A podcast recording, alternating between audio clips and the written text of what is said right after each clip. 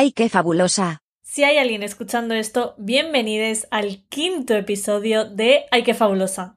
Bueno, a partir del siguiente voy a dejar de decir si estamos en el quinto, sexto, octavo, porque va a llegar un punto en el que va a ser raro. En plan, bienvenidos al 32 episodio. Ojalá llegar a 32 episodios, también te digo. Y sí, lo he tenido que buscar en internet porque no hubiera sabido mm, decir yo 32 solita. No, lo confieso. Bueno, antes de nada, quiero aclarar algo muy importante. Dije una mentira en el episodio 3, en el de mi historia con Taylor Swift. Necesito aclararlo porque siento que afecta a mi reputación y no puede ser. Quiero ser fiel a mí misma y a mis valores. Y lo que dije fue lo siguiente, que volcaba toda mi energía en solo tres personas, Selena, Miley y Demi se me había olvidado una persona muy importante, Ashley Tisdale. O sea, literalmente es la portada de este podcast y he pasado de ella olímpicamente. Ashley Tisdale es un icono, ya no solo por Disney Channel, sino que dijo, aquí estoy yo con los discazos que se marcó con eh, Headstrong y Guilty Pleasure, de verdad que son unos discazos. Y las canciones, He Said, She Said, Not Like That, me acuerdo que estaba obsesionada con Not Like That, Crack It Up, eh, temazos pop, o sea, de verdad recomendadísimo, si no lo habéis escuchado, id corriendo a escucharlo. Bueno, y fue la primera que consiguió que tolerara una canción de Navidad con su cover de Last Christmas. Me acuerdo perfectamente cuando me salía esa canción en el aleatorio del iPad, el iPad falso que tenía del bazar, que yo lo daba todo, o sea, me daba igual que fuera de Navidad, era Ashley Tisdale y yo estaba eh, obligada a darlo todo, porque era ella. Y nada, mm, ya está aclarado eso. Vamos al tema de hoy. Hoy me voy a poner seria, ¿vale? Va a ser un capítulo de no risa, not laughing, o en principio esa no va a ser mi intención. Vivimos en un mundo hecho para hombres, y eso es así. Y por muy poderosa que puedas llegar a ser como mujer, por muy icono de la música que seas, la gente te va a intentar hundir de una u otra manera. Voy a contar algunos casos en los que las mujeres de la industria musical tuvieron que sufrir ciertas cosas bastante innecesarias. No con intención de drama ni mucho menos, sino porque me parece importante ser conscientes de esto. Ya hablé de esto en el anterior episodio, de que al final los comentarios o cómo actuamos con respecto a lo que hacen las personas públicas hablan de nosotros, de nuestros valores, de cómo vemos la vida, de qué somos más propensos a juzgar, porque supuestamente ahí hay vía libre ante todo y nos sentimos libres de comentar lo que realmente pensamos. Vamos a empezar por algo que me parece surrealista, como todo lo que voy a contar en verdad. Lady Gaga. Todos sabemos más o menos quién es Lady Gaga y lo que rompió con ciertos estándares, tanto de belleza, estética, musicales, visuales. ¿Y qué pasa cuando una mujer hace eso? Pues que no se puede permitir, hay que intentar invalidarla de alguna manera pues como supongo que no habría otra manera, se empezó a divulgar por los internetes que Lady Gaga era un hombre. Salían cada vez más titulares, memes, discusiones en foros. ¿Es Lady Gaga un hombre? ¿Es hermafrodita? ¿Es transexual? ¿Tiene Lady Gaga pene? Que si alguna de estas cuestiones fuera verdad no pasaría nada. Pero si ya vivimos en un mundo transfobo, pues imaginad en 2009 que estaba cero normalizado algunos titulares de verdad que eran bastante vomitivos. ¿Qué esconde Lady Gaga bajo su vestidito rojo? Lady Gaga tiene zanahoria y conejo. Nos negamos a admitir que Lady Gaga tiene vagina. Cogían fotografías de ella en las que llevaba un body apretadísimo y evidentemente eso al marcarse pues se crea un pequeño bulto y lo rodeaban en rojo en plan, ¿veis? ¿veis? Tiene pene, tiene un bulto, es que tiene pene entonces. En 2011, Anderson Cooper le preguntó directamente por este tema y dijo, Why the hell am I going to waste my time and give a press release about whether or not I have a penis? Literalmente dijo, ¿a quién le importa? Y yo creo que la gente no es consciente de la importancia de que ella pasara del tema o se lo tomara con total normalidad. Otra persona lo podría haber negado recalcando el hecho de que es mujer y por eso no tiene pene, pero a ella le dio igual o por lo menos eso parecía públicamente y eso seguro que un montón de mujeres trans lo agradecieron. De hecho, ya os digo que ya no huía de estos rumores. En los Video Music Awards de ese mismo año, del 2011, acudió a los premios no como Lady Gaga, sino como Joe Calderón, el alter ego masculino que creó con Nick Knight en el año anterior para la era de Born This Way. se puede ver a Joey y a Gaga eh, juntos en el videoclip de You and I, temazo y pedazo de videoclip. Llamó la atención como siempre lo hacía, pero esta vez dándole la vuelta, yendo de drag king. Yo creo que muchísimas personas sabrán de lo que estoy hablando, la, la imaginarán en sus cabezas porque fue algo muy, muy, muy icónico. Ese año además me encanta porque ganó dos premios. Ganó el premio a mejor vídeo con mensaje y a mejor vídeo femenino. Los dos por Born This Way. Pero me acuerdo que hubo gente que usó esto para confirmar, entre comillas, que efectivamente Lady Gaga era un hombre. En fin, sinceramente creo que esto fue, aparte mm, por lo que he dicho, de que a una mujer que rompe con ciertas cosas hay que invalidarla de alguna manera. Em, creo que fue también porque Lady Gaga supo no dejarse amedrentar del todo con respecto a los estándares de belleza de esa época de las mujeres. A ver si me explico. Mm, en ese momento, si pensabas en en Britney, en Christina, en Beyoncé, en J. Lo, en las Pussycat Dolls. Pensabas en sexy, aparte de otras cosas, pero sus personas transmitían sensualidad, una sensualidad muy obvia, por así decirlo, que no es algo que esté mal, siempre y cuando ellas estuvieran de acuerdo, mm, obviamente. Lo que me refiero es que Gaga supo em, adaptar su sensualidad a su manera. En el videoclip de You and I, por ejemplo, sale como una sirena y sale súper sexy, pero es una sirena diferente, más ruda, por así decirlo. Y es verdad que a Lady Gaga siempre se la ha mm, percibido como algo más ruda de lo normal, de lo normal entre comillas. Me refiero si la comparamos con otras artistas, que no está bien comparar, pero para que me entendáis. En el documental que tiene de Netflix, que se llama Gaga Five Foot Two, ella habla brevemente de esto. Tampoco muchísimo, porque supongo que no tendrá toda la libertad del mundo de hablar de este tema ella y todas, pero bueno, sí que habla de que la industria musical está controlada por hombres y de que era muy complicado encontrar un equipo de trabajo en el que se sintiera a gusto y que muchas veces estos hombres obligaban a las artistas a sexualizarse, obligaban y las obligan. Y puso un ejemplo. Creo que todos o casi todos recordamos su performance de la canción Paparazzi en los VMAs eh, en la que comienza de repente a desangrarse. Pues dijo en el documental que en esa actuación la obligaron a salir sexy y ya no quería, pero eh, le dio una vuelta. Fue como, vale, ¿me obligas a, ¿me obligas a salir sexy? Pues yo te doy esto, te doy algo macabro, te doy sangre. Y cuando el público está acostumbrado a esperarse ciertas cosas de las mujeres y una no se lo da, o se lo da dándole la vuelta, eh, choca y no se entiende y crea rechazo. ¿Y qué hacemos con eso? Pues hay que intentar, pues lo que he dicho, invalidar a esta persona de alguna manera. Es como, vale, mm, yo quiero esto de ti, ¿no me lo das? Ah, pues entonces me voy a inventar que tienes pene, que no es algo malo, por cierto, que lo que sea, es que cualquier cosa para intentar ridiculizarla. Y es que parece que para algunos ojos las mujeres solo sirven para eso, para ser sexys, para dar una imagen de mujer empoderada, pero no mucho, porque si te pasas ya estás molestando. Puedes ser empoderada, pero con límites, ¿no? Eh, y obviamente cumpliendo los estándares de belleza que, que, hay impuestos y que yo me espero de ti. Si no, vas a recibir unos machaques que te van a crear traumas, pero luego ese es tu problema, porque eres una persona pública que tiene que aceptar las críticas. El físico condiciona a todas las personas independientemente del género que tengan, sí, pero no tiene nada que ver cómo se juzga a las mujeres, al físico de las mujeres. Mira, el claro ejemplo es Leonardo DiCaprio. Leonardo DiCaprio evidentemente ya no está como antes cuando era joven, que esto no es una crítica, ojo, es una obviedad que le pasa a todo el mundo.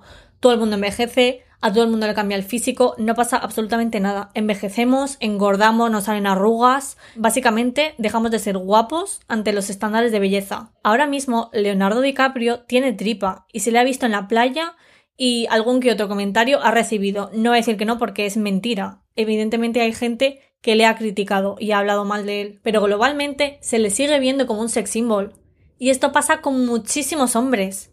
Envejecen y se les sigue recordando como cuando tenían 20 años. Es decir, a pesar de que su físico ha cambiado, da igual. Si a un hombre se le ha considerado sexy en algún punto de su vida, lo seguirá siendo para siempre que no estoy diciendo que un hombre o cualquier persona con barriga no es sexy, ojo, digo que los niveles de los estándares de belleza en mujeres y hombres son muy diferentes y que si una mujer en algún punto de su vida cambia, ella sí va a tener muchísimas consecuencias mediáticas y se le va a mirar de otra manera y ya va a dejar de ser el sex symbol que era y es que se ha caído y es que se ha descuidado y es que ya no es como era antes. Hay mil casos, desgraciadamente, pero eh, voy a hablar un poco de Selena Gómez, que es la persona pública a la que más cariño le tengo y de la que más conozco la situación. Selena Gómez durante toda la etapa Disney Channel y algunos años posteriores fue considerada por el público general como una chica guapa, ¿vale? Una chica normativa que tenía una cara bella, tenía un cuerpo delgado, normativo, ya os lo digo. Eh, era una chica que básicamente entraba en los cánones de belleza. Supongo que sí que habría algún que otro comentario de hate, eh, como siempre, porque no te puedes escapar de que se te juzgue tu físico si eres mujer, pero dentro de lo malo, bien. Ya os digo, como que la gran mayoría de personas eh, reconocían la belleza de Selena Gómez o no la cuestionaban, era como un hecho, no había debate más allá sobre, sobre ella, sobre su físico, sobre su persona. Pues una vez empezó a salir con Justin Bieber, eh, muchas fans celosas se empezaron a meter con su físico porque es ir a lo fácil, y eso hizo que se abriera muchísimo la puerta a cuestionar el físico de Selena Gómez. Voy a leer textualmente algunos tweets, algunos traducidos del inglés. Selena Gómez es más fea que el ojete de Nick Jonas. Quiero que Selena Gómez se opere la cara para quitarse ese baby fat. Es lo mínimo que puede hacer si quiere andar vestida sexy. Arroba Selena Gómez. ¿Qué pasa con el baby fat de tu cara? Asqueroso. Tienes 20 años. Haz algo. Selena Gómez es el claro ejemplo de una gorda buscafamas. La odio. Selena Gómez parece un pez muerto que se opere por el bien de los demás. ¿Por qué Selena Gómez no se opera para hacerse más fea aún? No tienes tetas, opérate. Bien, a raíz del lupus, porque para quien no lo sepa, Selena tiene lupus, empezó a ganar y perder peso de forma bastante regular, que es lo normal cuando se tiene esta enfermedad. Ahí ya sí que los comentarios se desorbitaron. ¿Que hemos pillado a Selena Gómez en un punto en el que ha ganado un poco de peso? Está gorda, es lo peor. ¿Que ha vuelto a adelgazar y vuelve a cumplir con los estándares de belleza? Ah, bueno, mm, ya está, podemos seguir con nuestra vida. Ha sido solo una fase, ahora ya vuelve a estar normal.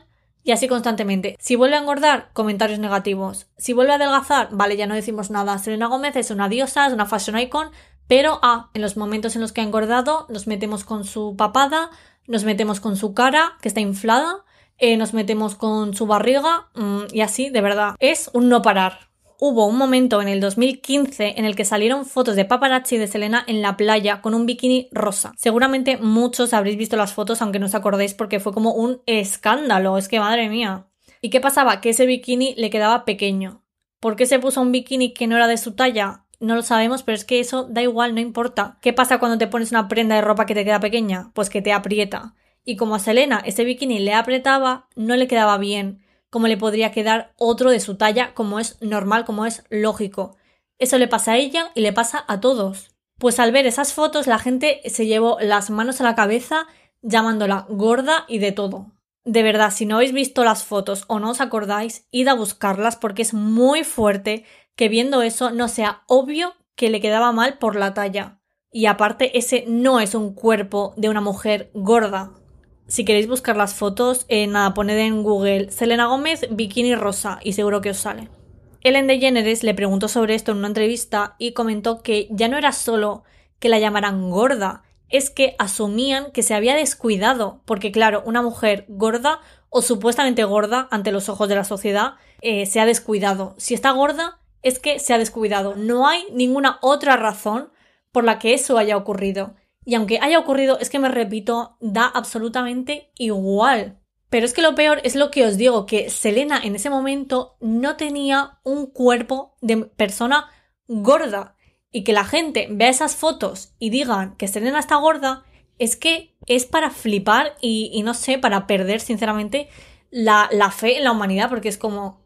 Es como que la gente que intenta ir a por una mujer y no saben qué decir, dicen, está gorda y ya está, ¿sabes? Es como que, ala, lo sueltan y, y punto. Es como, bueno, voy a intentar hacer sentir mal a esta chica llamándola gorda y ya ella, pues ya se rayará y a lo mejor hasta le sale un TCA por mi culpa y por comentarios iguales a los míos, pero no pasa nada, porque claro, es que, por lo que he dicho antes, es como, es una persona famosa, pues no pasa nada. Que se joda porque es multimillonaria y, y, da igual, el dinero como lo resuelve todo, pues no pasa nada. Y hoy en día Selena Gómez ha ganado peso, es algo evidente, Pero es que, repito, no pasa nada y es evidente que no tenga el mismo físico que cuando tenía 25 años. Es que no lo va a tener ella y no lo vas a tener tú y no lo voy a tener yo y no lo va a tener nadie. A menos de que pagues una pasta como las Kardashian y te pongas el culo que te dé la gana y te pongas la tripa que te dé la gana y te pongas las tetas que te dé la gana.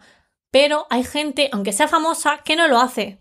Y es que me hacen gracia estas cosas también porque cuando una persona famosa se opera, ay, es que eh, no tendría que operarse porque ¿qué le está enseñando a, las niñas o a los niños o a los niñas que, que, la tengan de ejemplo? Es que no puede ser porque es que, tienen que tiene que amar su propio cuerpo. Es que no, no puede hacer eso. Pero cuando no lo hacen, ay, es que esta persona está gorda tendría que operarse, tendría que pasarse 24/7 en el gimnasio matándose para cumplir con lo que yo quiero de ella.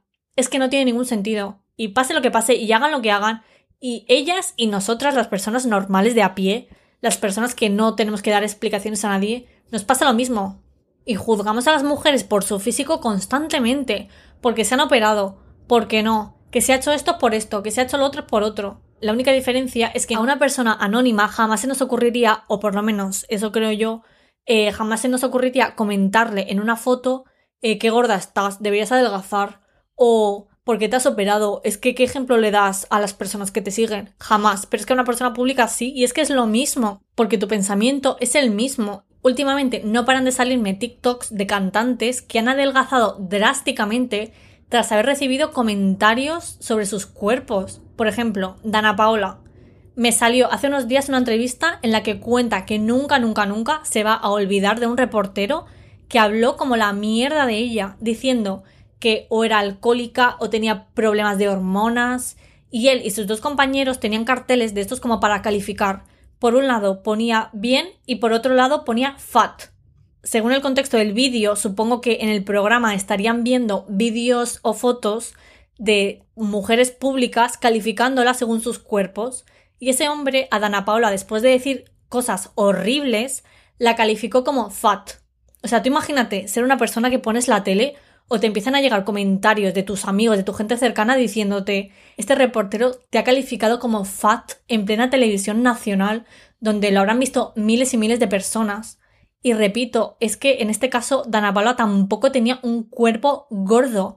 Cualquier niña o niño o niña, es que me da igual, cualquier persona que haya visto eso en ese momento con un cuerpo similar al de Dana Paola, pensarían que sus cuerpos son una mierda y que tienen que cambiarlos. De verdad, que cosas así se permitan en los medios y no solo se permitan, sino que se utilicen como entretenimiento algo de risa. Nos reímos, jajaja, ja, ja, mientras calificamos a las personas como si fueran coches o a saber qué. Sinceramente, qué vergüenza. Bueno, voy a acabar ya con el tema físico porque creo que se me ha entendido. Y creía que me iba a dar tiempo a comentar más casos diversos, pero no. Voy a hablar de uno más y ya acabo, que es el caso de Janet Jackson. Janet Jackson y Justin Timberlake actuaron en el halftime de la Super Bowl de 2004, que para quien no lo sepa, actuar en la Super Bowl es como una de las cosas más grandes que, puedes hacer como artista estadounidense o americano en general. Lo ven millones de personas. Ese día yo creo que todo, todo, todo Estados Unidos está pendiente. Entonces, bueno, ¿qué pasó? Os estaréis preguntando. Pues yo os lo cuento. Janet y Justin estaban actuando normal, ¿vale? Todo iba bien, todo iba eh, como lo planificado. Hasta que de repente, al acabar, Justin coge y le arranca a Janet un trozo de su traje, dejando al descubierto su pecho. Literalmente, Janet se queda con un pecho fuera. En realización como que lo intentaron quitar rápido, pusieron un plano general, pero se vio perfectamente y ya os imagináis a todo el mundo ampliando la imagen, buscando el morbo básicamente, intentando verle la teta a Janet Jackson como si nunca jamás en sus vidas hubieran visto una teta. Pues esto fue un escándalo, o sea, todo Estados Unidos se revolucionó. Se consideró en ese momento como una de las cosas más vergonzosas eh, de la televisión nacional. Nadie sabe muy bien qué pasó, yo creo que todavía como que no está confirmado del todo, no se sabe si fue un error de vestuario, si estaba planificado y salió mal por lo que sea. Eh, tendría sentido que estuviera planificado porque al final de la canción dice la letra voy a tenerte desnuda al acabar esta canción, ¿vale? Dice eso literalmente aunque realmente el por qué pasó eso da igual. Lo importante y a lo que quiero ir es que eso hizo que la carrera de Janet Jackson bajara en picado. La gente no entendió cómo Janet pudo rebajarse a eso. Daba igual que Justin hubiera tirado el top, eh, nadie sabía muy bien qué pasó, pero lo que sí sabían era que Janet Jackson había salido en televisión con una teta fuera, y eso no se podía permitir. Decían que había actuado como una prostituta, como una mujer indecente, y lo de que la carrera de Janet acabara no es una forma de hablar. Le cancelaron contratos, fue vetada de radios y televisiones, dejaron de invitarla a entregas de premios, dejaron de darle voz, dejaron de darle una plataforma en la que ella se pudiera explicar, en la que pudiera seguir con su carrera, en la que pudiera expresarse artísticamente. O sea, básicamente se juntó la misoginia y el racismo de la gente y aprovecharon todos para atacar a esta mujer. ¿Y qué pasó con la carrera de Justin Timberlake? Pues que se impulsó. Aumentó muchísimo su popularidad y como consecuencia la venta de sus discos, que ya, bueno, habrá gente joven que me esté escuchando ahora mismo, pero antes era muy importante vender discos físicos porque antes pues eso no había plataformas, no había streaming y, y bueno, en fin, básicamente la carrera de Justin Timberlake subió para arriba. ¿Y qué hizo él ante esta situación, ante este escándalo? Pues se lavó las manos y, se benefició del momento totalmente. O sea, a él en ese momento no había nada que le perjudicara. Nadie hablaba mal de Justin Timberlake. De hecho, hace poco se disculpó mediante un comunicado admitiendo justo eso que acabo de decir. Dijo literalmente que se benefició de un sistema misógino que está hecho por y para hombres para hombres blancos, mencionando tanto este caso como el de Britney Spears, que fue su expareja, que bueno, mm, ya hablaré, ya hablaré de, Britney en otro episodio, em, porque evidentemente haré una parte 2 de esto, porque ya os digo que no me ha dado tiempo a hablar tampoco de mucho. Y bueno, yo creo que este es un claro ejemplo de que cuando una mujer encima negra está ante la palestra junto con un hombre blanco, se le va a machacar a la mujer y el hombre no es que solo salga ileso, es que eh, va a tener éxito, va a tener popularidad, se va a beneficiar totalmente de la situación. Y bueno, esto es todo. Em, por estas cosas hay que apoyar a las artistas femeninas, o si no, por lo menos no hacerles la vida más imposible de la que la tienen. Espero que os haya gustado, que hayáis aprendido algo y nos escuchamos en el siguiente episodio. Muchas gracias.